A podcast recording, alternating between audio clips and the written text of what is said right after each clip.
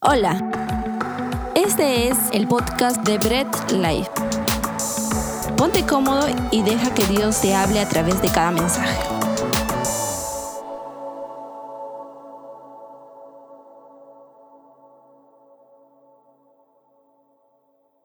Es momento de escuchar la palabra, pues ya hemos estado muy, muy, muy genial ahí, con gozo, ¿no? Con alegría, cantando, alabando, hemos orado, pues hemos tenido un tiempo de adoración muy bonito, así que puedes ahí sentarte, ponerte cómodo, tomar un café, ¿no?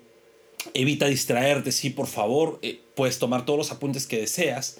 Pues vamos a empezar nuestra última prédica del año. Así que ya estamos a puertas del año 2021. Confiamos en la buena voluntad de Dios, ¿no? Y sea que este año sigamos en la desgracia o estemos en total gracia, pues vemos que la gracia de Dios nunca se apartará de nosotros.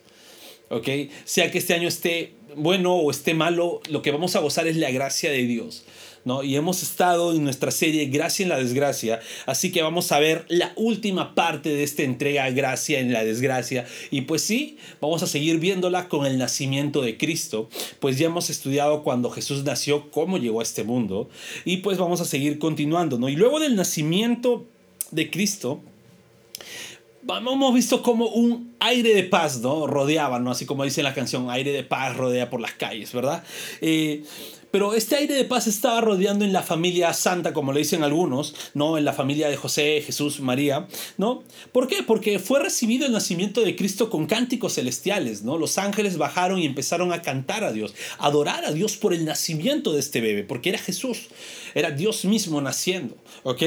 También recibió la adoración de los pastores, no hemos estudiado todo eso, la, la, la prédica del domingo pasado, que no, que pastores estaban ahí, vieron la visita del ángel, el ángel les anunció y estos pastores fueron a adorar a Cristo. Pero también, ¿no? En el libro de Mateo, que es el, el Evangelio sinóptico de Lucas, pues vemos también una, una historia paralela, ¿no? Donde redacta que unos sabios del oriente visitaron el nacimiento de Cristo y le trajeron regalos. Y hasta ahora parece que todo iba viento en popa, ¿no? Ya se disfrutaba el aire de paz, ya se disfrutaba la gracia de Dios, parecía que todo estaba correcto, la situación estaba ok, ¿no? De repente incluso María decía, uff, ya, ya pasó lo peor, ¿no? porque ya había acabado el alumbramiento y todo, pero así como en la vida de muchos, todo parece estar viento en popa, todo parece estar cuesta arriba, pero de pronto puede haber una bajada inesperada. Pasó esto en este nacimiento porque empezó nuevamente una temporada que podríamos decir mala, pero donde igual la gracia de Dios se podía ver en medio de la desgracia.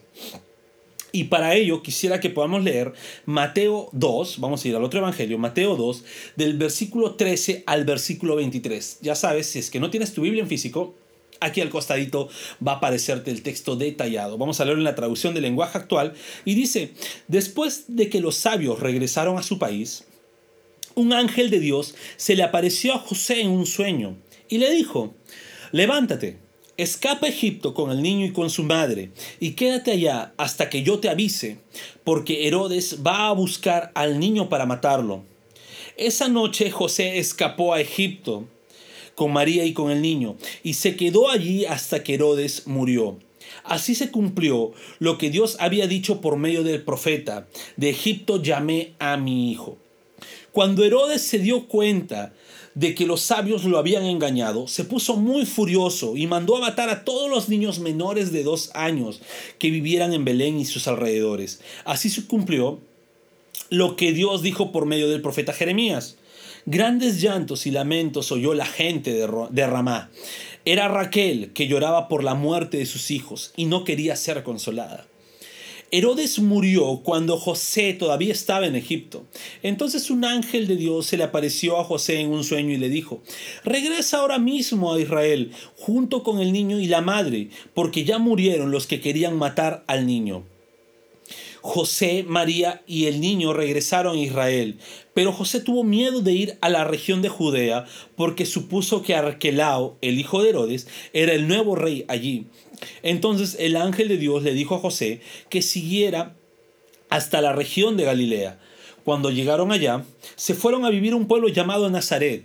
Así se cumplió lo que Dios había dicho por medio de los profetas. El Mesías será llamado Nazareno.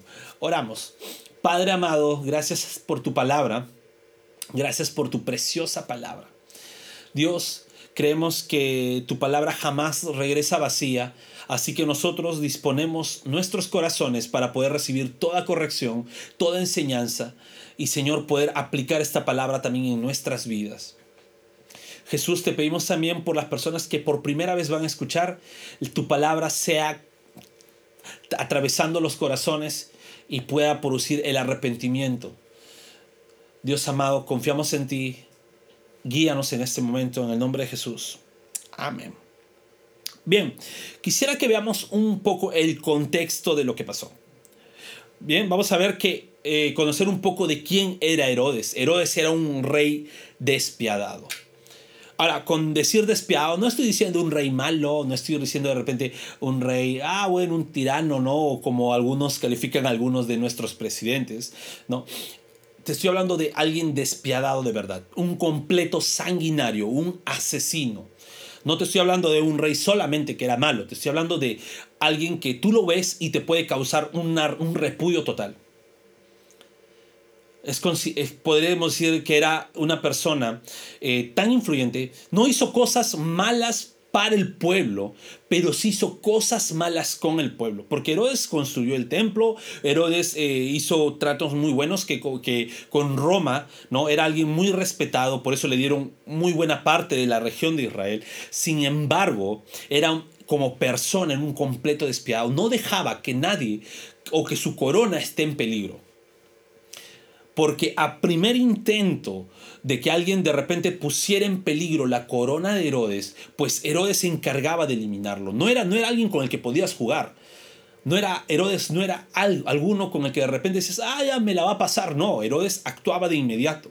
No le perdonaba nada a nadie. Entonces no puedo decir que Herodes era un rey malo nada más, sino era un rey completamente despiadado. Y en ese contexto nació Jesús, en el contexto de un rey completamente despiadado. Y yo te voy a explicar por qué decimos que era despiadado. Bien, y Herodes era un rey completamente despiadado porque asesinó a su esposa Marianne y a su madre Alejandra. O sea, pudo matar porque vio eh, puesto en peligro su corona por su esposa y por su madre, la madre de su esposa, pues las mató sin asco. No dijo, bueno, es mi esposa, puedo darle una oportunidad. No, simplemente se deshizo de ellas. También mató a sus hijos Antípater, Alejandro y Aristóbulo. Son sus tres hijos mayores. ¿Por qué? Porque su corona estaba a peligro por culpa de ellos. Y no escatimó en matarlos. Entonces era un tipo despiadado no era un tipo con el que se podía jugar. Es más, el emperador Augusto, el emperador de Roma en esos tiempos, mencionó una frase que podría ser tomada, algunos de repente hasta se podrían reír, pero decía que está más a salvo un cerdo de Herodes que un hijo de Herodes. Yo te digo algo, para los judíos, inclusive para Herodes, el cerdo era un animal impuro. Un animal es más que ni siquiera lo criaban, simplemente los desechaban, porque no podían tener un animal impuro para ellos. Y esta frase de Augusto es como que estaba diciendo, si Herodes tuviera un cerdo, a pesar de ser un animal impuro para él, ese cerdo estuviera más a salvo que uno de sus hijos. Hasta esa magnitud era la, la figura que se tenía de Herodes. Entonces no era un tipo por el cual jugar. Por eso que cuando él se enteró que iban a ser el rey de los judíos, quiso matarlo y no estaba jugando, no estaba pensando en, decir, ah, bueno, lo voy a matar simplemente, ¿no? Era un tipo sanguinario, o voy a buscarlo y si no lo encuentro ahí lo voy a dejar. No, era un tipo completamente despiadado. Algo más, ¿no? Inclusive, un dato más interesante de Herodes. Antes de morir, y con esto se puede decir que era sumamente despiadado, mandó a capturar a los judíos más notables, Herodes. Es como decir, a los judíos que mayores obras sociales o los que más querían, los judíos más queridos de toda la región, Herodes los mandó a capturar. ¿Para qué? con falsas acusaciones. ¿Para qué? Porque como estaba para morir y Herodes sabía que si moría no, no iba a haber ninguna lágrima del pueblo por él, él decía, no, yo quiero que se llore. El día de mi muerte se tiene que llorar. Entonces los mandó a capturar para que cuando Herodes muriera, mataran a todos esos judíos para que el pueblo llorara. Hasta ese punto llegaba la maldad de Herodes. Es por ello que Dios mandó a que, a que, los, a que José y María huyeran. ¿Por qué? Porque pasaba esto, pasaba de que estaban eh, ante un rey completamente malo, a un rey completamente despiadado un rey que se enfureció cuando incluso los, estos sabios del oriente lo engañaron y se fueron por otro lado diciendo que no habían encontrado al, al rey de los judíos. ¿Y qué hizo? Mandó asesinar a todos los niños de la región. Ahora, algunos dicen, no, oye, pero no hay datos históricos de, de, este asesinato. Así que de repente el Evangelio de Mateo, pues ni siquiera Flavio Josefo, que es el historiador judío, pues eh, da detalles de esto. Pues sin embargo, eh, vamos a decir algo, y no quiero, no quiero que se tome mal. Eh, Belén era una ciudad pequeña. Y los niños menores de, daños, de dos años en la ciudad pequeña de Belén no habrán sido, no hubiera llegado ni siquiera a 30 niños. Y si bien es cierto, una muerte es una muerte, pues no habría calado a tal naturaleza como para decir que, que trascendió a todo lo que ya había hecho Herodes, pues esta pequeña, este pequeño sacrificio, entre comillas, pues no había afectado en las noticias de, todo. Pero sin embargo, Mateo sí consideró necesario es plasmarlo en, en, su carta, en su evangelio, porque estaba tratándose de una persecución contra Jesús, una persecución contra el Salvador. ¿De quién? De Herodes, que era un despiadado total. Un segundo punto del contexto es que habían sabios del Oriente. Estos sabios del Oriente, ¿no? Eh, eran astrólogos, sacerdotes. Ahora, y las leyendas después, ¿no? Las leyendas que prosiguen, ¿qué, qué, qué hicieron con estos sabios? Pues eh, hicieron que estos sabios los convirtieron en magos, ¿no? O reyes los reyes magos, ¿no? Inclusive leyendas o cuentos mucho más posteriores le pusieron nombres, ¿no? ¿Quién no se acuerda? O historias de las abuelitas que dicen, ¿no? Los tres reyes magos, Melchor, Gaspar y Baltasar, ¿no? O sea, dicen, ¿no? Inclusive dicen, no, Baltasar creo que era el morenito, Melchor era medio chino, completamente cuentos, la Biblia no nos narra, es más, ni siquiera la Biblia nos dice que eran tres. La Biblia dice unos sabios del oriente se hace alusión que eran tres por los tres regalos que ellos dieron, pero no, era, no eran tres. La Biblia no da una, una descripción completa. Entonces, pero sí habían estos sabios que no eran judíos. Algunos dicen que eran de una región de, de, los medos, de los persas, una región oriental, no eran judíos. Sin embargo, estos adoraron a Dios. Sin ser judíos, pudieron discernir lo que estaba pasando y adoraron a Cristo cuando lo vieron se postraron ante uno que no era su rey natural, pero ellos entendieron que este rey era un rey que, que, que era digno de adoración. Y ellos necesitaban adorarle. Ellos se postraron ante Cristo. Y le trajeron regalos. Y estos regalos tienen, cada uno de estos regalos tiene un significado muy eh, de mucha trascendencia, porque la Biblia sí dice que le trajeron oro, que era un regalo que era normalmente entre los reyes se regalaban, ¿no? Nació un rey, que decían? Le llevaban oro. Esto cumple que Cristo iba a ser rey por sobre todo. Le trajeron incienso. El incienso era normalmente usado por los sacerdotes. Y pues en la Biblia también encontramos que Cristo es el sumo sacerdote. Y también le trajeron mirra y mirra es un regalo que se le daba a los muertos. Y esto hacía entrever de que incluso Dios había hecho discernir que Jesús no iba, no iba a ser un rey que no iba a padecer muerte, sino tenía que padecer la muerte para poder resucitar y para poder darnos vida. Este es el contexto en el que se desarrolla el post-nacimiento de Cristo, un contexto de total gracia en la desgracia, porque por un lado pasaba una persecución, pero por otro lado también había recibido adoración. Pero vamos a ver entonces qué es lo que nos dice la palabra, qué podemos, cómo podemos aplicar la palabra de Dios en este contexto hacia nuestras vidas también. Y estos, ahí vamos a ver tres puntos que vamos a sacar de lo que acabamos de leer. Un primer punto es Dios cuida de ti. Vemos que Jesús fue cuidado, ¿no? Y es más, no solo Jesús, sino la familia entera de Cristo, ¿no? Eh, José y María fueron cuidados por Dios. El ángel les advirtió, les dijo, ¿sabes qué? Huyan de acá. Huyan de acá. Es Dios, Dios cuidándolos. Dios dándoles la la, estrategia de cómo ir, ¿no? El cuidado de Dios eh, viene por encima de la desgracia que puedas estar pasando. Muchos creen que Dios te va a cuidar quitándote la desgracia y dicen, no, bueno, si Dios me cuida, pues me tiene que librar de todo mal, ¿no? Entonces incluso hasta sacan textos bíblicos y no. El cuidado de Dios va por encima de la desgracia que puedes estar pasando. Puedes estar en medio de una desgracia, pero Dios cuidándote, no lo dudes. Tú puedes estar en medio de cualquier circunstancia de cualquier peligro, pero está Dios cuidándote. Y eso no debe ser ninguna duda.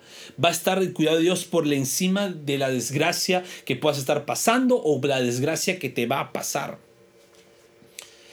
Inclusive, Dios te va a ir protegiendo aunque no estés en tu casa, no estés en tu hogar, no estés en tu nación, tú puedes estar en cualquier lugar del mundo y Dios protegiéndote. Puedes estar en cualquier circunstancia, en cualquier país, en cualquier tiempo, y Dios va a estar cuidándote porque el cuidado de Dios también está por encima, aunque tú no estés en tu hogar, no estés en tu nación, no estés en tu país, no estés en tu casa, pues Dios está cuidándote ahí. Esa es la gracia en la desgracia. Puedes estar pasando las peores circunstancias y Dios cuidándote. Y otro punto, Dios te cuida mientras que tú estás confiando en Él, Él está obrando. Recordemos algo, el ángel le dice, ¿sabes qué? Ahora puedes volver a José cuando Herodes y todos los que querían matar a Cristo ya habían muerto. Entonces, mientras tú confías, Dios está obrando. Así que sigue confiando en Él, porque Dios sigue obrando a tu favor. Dios sigue estando ahí, obrando para tu bienestar. Y ojo, no estoy diciendo que te va a quitar la desgracia, no estoy diciendo que tus promesas que Dios eh, va, va, decreta su palabra para que Dios cumpla. No, no estoy diciendo ello, sino estoy diciendo Él va a estar obrando a tu favor, porque tú estás viviendo, puedes estar viendo la gracia en la desgracia. Pero mientras tú estás confiando en Dios, Él está obrando en tu vida. Entonces confiemos en Dios. José, María y Jesús confiaron en Dios en una tierra que no era de Él, que no eran de ellos Estaban confiando Dios en Egipto. Dios los protegió, los envió a Egipto. Pero también Dios les dijo, ¿saben qué? Yo ya obré, los que te perseguían estaban muertos, regresen. Mientras tú confías, Dios obra. Un segundo punto es que Dios te guía. Dios te guía para huir del lugar de la tragedia, no de la desgracia, sino del lugar donde hay una tragedia. Dios te guía para que puedas huir. El ángel fue enviado por Dios para que, para que eligiera a José, huye a Egipto. Para que tienes que huir. Herodes planea esto, Herodes planea aquello, Herodes planea matar a Jesús. Y algunos pueden decir, hey, pero Jesús era Dios, ¿por qué necesitaría que Dios mismo lo cuide? ¿No? O sea, ¿por qué necesitaría que el Padre lo cuide? También para enseñarnos a nosotros, a que Dios nos guía para huir del lugar de la tragedia también nos guía para saber cuándo regresar. A veces uno está desesperado porque dice, o me salgo, o cuando se sale dice, bueno, regreso, regreso porque ya no puedo estar en el otro lado, ¿no? Pero Dios mismo también te guía para regresar. José, María y Jesús seguían en Egipto, la Biblia no dice cuánto tiempo, algunos escatiman que estaba entre dos y cuatro años eh, eh, Jesús en Egipto, y Dios mismo le dijo, ¿sabes qué? Ya murió Herodes. Murieron no solamente Herodes, sino murieron todos los que querían o tenían planeado asesinar a Cristo. Puedes regresar. Entonces Dios nos guía en nuestras circunstancias malas. Nos lleva de un lugar a otro, nos guiándonos. ¿Y saben qué? También Dios nos guía para saber dónde ir y establecernos. Pues José quería regresar, pero se dio cuenta que en la región de Judea, donde era él, donde imagino que por naturaleza José hubiera querido decir, ¿sabes qué? Yo quiero criar aquí a Jesús. Pues Dios le guió y dijo, ¿sabes qué? Todavía que está Arquelao. Y Arquelao es casi igual de despiadado que su padre. Ve a Nazaret. Dios también te guía a dónde ir y establecerte. Ya hemos visto, Dios nos cuida, Dios nos guía en medio de la, de la desgracia y Dios también cumple sus propósitos. Y acá yo quisiera dar tres cosas que Dios dice que cumplió. Sin embargo, quiero sí poner bien claro que Mateo usa pasajes del Antiguo Testamento para aplicar y explicar también a los judíos, que era su público objetivo, de lo que, estaba, lo que sucedió en medio del, del, del nacimiento de Cristo. Sin embargo, estos pasajes naturalmente no estaban hablando proféticamente de Cristo, pero sí pueden ser aplicados tanto en Cristo como incluso en nuestras vidas ahora. ¿No? Como por ejemplo, de Egipto llamé a mi hijo. Y esto quiere decir que, que Dios desde el lugar menos esperado nos puede estar llamando. Desde el lugar más marginado, desde el lugar más rechazado, desde el lugar más perdido en el mundo, Dios nos llama. ¿Quién se esperaba que el Mesías iba a, ser, iba a estar en Egipto bastante tiempo? Iba a ser llamado desde ahí. Pero era una forma de eh, aplicar lo que decía el Antiguo Testamento para que los judíos pudieran entender. También dice que Raquel lloraba la muerte de sus hijos, ¿no? como dice el profeta. Dice. Sin embargo, acá lo que podemos aplicarlo es que Jesús eh, vivió en medio de una desgracia. Nació en medio de una desgracia. Jesús nació y murieron muchos niños. Y a esto se está refiriendo. Y muchas veces nosotros también podemos estar, que sí, los planes de Dios cumpliéndose, pero en medio de una desgracia. Y el otro será llamado Nazareno. Y aquí es, es bien esto, porque no existe en el Antiguo Testamento algún pueblo que se llame Nazaret. No existe. Pero podemos decir que Mateo usa este juego de palabras, ¿no? Para describir que Jesús iba a ser apartado de todo mal y apartado de todo placer carnal, así como el voto que hacían los nazarenos. Y este juego de palabras, nazareno con Nazaret, eh, es muy similar. Y utilizó este juego de palabras para poder explicarle cómo iba a ser Cristo o cómo fue Cristo como persona que era apartado de todo mal, así como los nazarenos hacían ese voto voluntario Jesús también hizo ese voto voluntario. Entendamos algo, y quisiera que podamos entender tres cosas. Dios nos cuida, Dios nos guía y Dios cumple sus propósitos. ¿ok? Sus propósitos. A pesar de la desgracia superficial que podemos estar pasando en nuestras vidas, Dios siempre está cumpliendo su perfecta voluntad. ¿ok? No hay pelea que podamos darle contra la voluntad de Dios. Estaríamos haciendo una pelea donde siempre vamos a perder. Por eso es que nosotros siempre debemos estar orando para aceptar la voluntad de Dios, a veces sin necesidad de entenderla. Cuando no entendamos la voluntad de Dios, pues aceptémosla. Ya si Dios en su infinita misericordia y gracia nos hace entender su voluntad, pues qué genial. Si no, debemos aceptar la voluntad de Dios, siempre. Porque debemos estar confiando en Él porque Dios siempre nos muestra su gracia en la desgracia. Una persona que no conoce de Dios y una persona que no ha sido justificada por Cristo, el pecado, el pecado mismo en su vida hace que no vea la gracia de Dios y que solamente pueda ver las desgracias del mundo. Ese es el pecado en la vida de una persona. Y la mayor desgracia que puede pasar en la vida de esa persona es no ver el pecado de ella y pueda ver que, que no necesita de Dios. Esa es la mayor desgracia de una persona. Personas que se vuelven soberbias en sí misma y dicen, ¿sabes qué? Yo no necesito de Dios, pues estoy bien así, estoy bien como estoy, no le hago daño a nadie, soy una buena persona, ya tengo mi pedazo en el cielo. Pues son personas que siguen con una venda y esa es la mayor desgracia que le puede pasar a una persona. Es por ello que como hijos de Dios debemos constantemente estar predicando un verdadero evangelio, un evangelio puro, un evangelio verdadero, un evangelio como predicaba Cristo, un evangelio que decía arrepiéntense, ve y no peques más. Un evangelio que también Juan el Bautista decía arrepiéntense porque el reino de los cielos ha acercado. Un evangelio que los discípulos de Cristo predicaban que era el arrepentimiento ese evangelio debemos estar predicando constante veces, constantemente. Muchas veces debemos estar predicando ese evangelio. Como hijos de Dios debemos hacerlo. Un evangelio donde Dios es glorificado en su totalidad. Como dije, la desgracia en este mundo es causada por el pecado.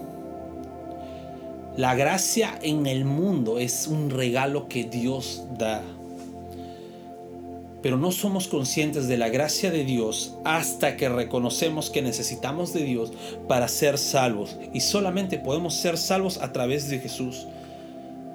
Y aquí es donde digo, no rechacemos el llamado de Dios. Cada vez que alguien te predica la palabra, pues es Dios llamándote y diciéndote, ¿sabes qué? Te estoy llamando. ¿Sabes qué? Estoy abriéndote las puertas de mi reino.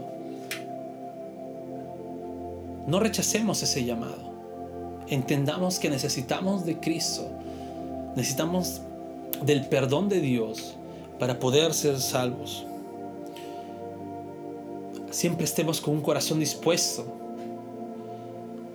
a abrir nuestros corazones, a ablandar nuestros corazones para poner nuestra fe en Dios y vivamos una vida en completo arrepentimiento. Quisiera que nos podamos poner de acuerdo para poder orar contigo y terminar este mensaje. Bendito Padre, te damos la gloria por la palabra que hemos escuchado. Gracias porque en ti podemos confiar, porque tú nos cuidas, Señor, y tú siempre cumples tu voluntad. Tú nos guías, Padre. Gracias te damos, Señor, también porque podemos entender que tu gracia supera cualquier desgracia que podamos estar pasando. Y también hoy te pedimos, Señor, por las personas que escuchan por primera vez tu palabra, pues tú seas en tu infinita gracia quitándoles ese velo y pues ellos puedan entender que necesitan de ti, que necesitan de ese cuidado, de esa guía, porque tú sí o sí cumples tus propósitos. Señor, tu palabra sea ablandando corazones, tu Espíritu Santo transformando vidas. Y ayúdanos también a nosotros poder aplicar tu palabra en nuestras vidas. Te damos a ti toda la gloria. En nombre de Jesús. Amén. Muy bien familia, muchas gracias por haber estado con nosotros en este último servicio de Bread Life Online del año 2020. Continuamos y volvemos el 2021 con, con más fuerza, con nuevas cosas y pues nos vamos alabando a nuestro buen Dios. Que pases un lindo año nuevo y puedas estar con mucha expectativa para lo que Dios viene a hacer este 2021. Dios te bendiga. Gracias por escuchar el mensaje de hoy y no olvides compartirlo. Síguenos en nuestras redes sociales, Instagram, arroba Bread Life Family, Facebook Bread Life.